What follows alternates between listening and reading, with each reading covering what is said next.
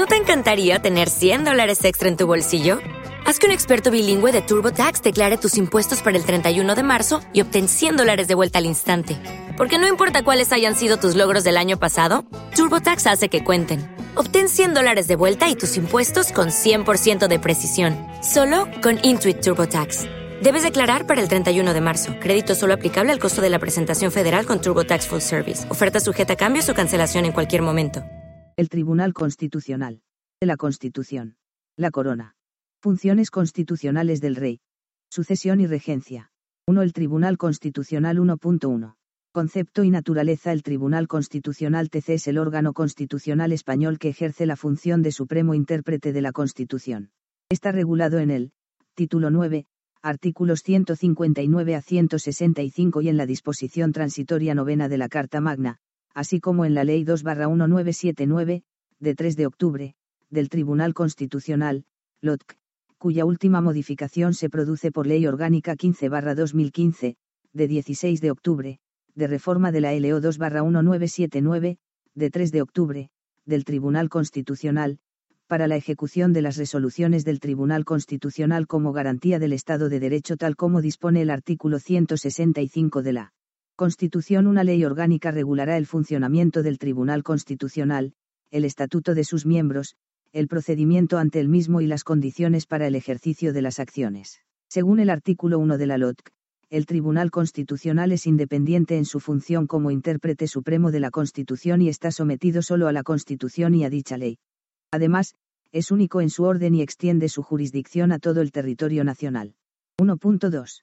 Elección de sus miembros y composición Tanto el artículo 159 y 160 de de sus miembros y composición Tanto el artículo 159 y 160 de la Constitución española al igual que el artículo 5 de la LOTC señalan que, el Tribunal Constitucional se compone de 12 miembros nombrados por el Rey, de ellos, cuatro a propuesta del Congreso por mayoría de tres quintos de sus miembros, cuatro a propuesta del Senado, con idéntica mayoría, Poder Legislativo. Dos a propuesta del Gobierno, Poder Ejecutivo. Y dos a propuesta del Consejo General del Poder Judicial. Poder Judicial.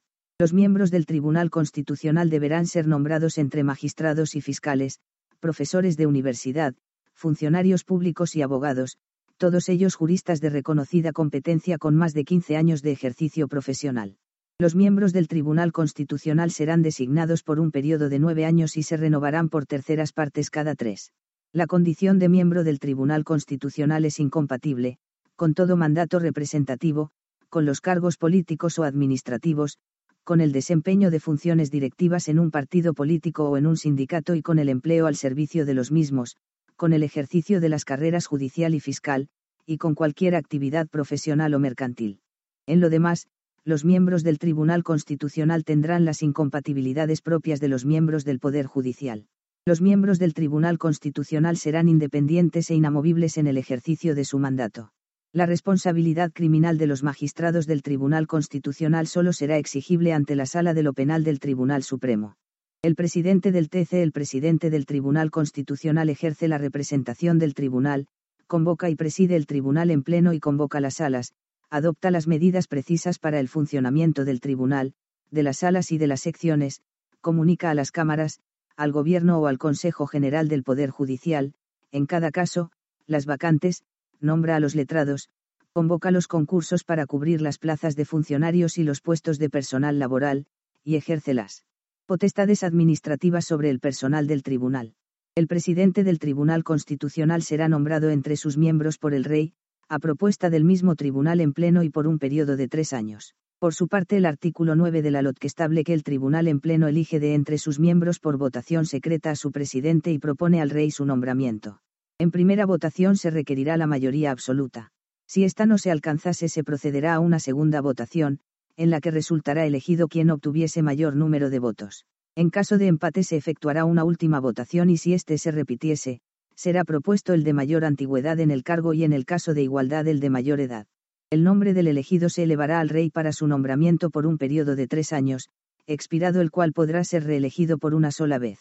El tribunal en pleno elegirá entre sus miembros, y por el mismo periodo de tres años, un vicepresidente, al que incumbe sustituir al presidente en caso de vacante, ausencia u otro motivo legal y presidir la sala segunda. El Tribunal Constitucional actúa en pleno, en sala o en sección. El pleno El pleno está integrado por todos los magistrados del tribunal.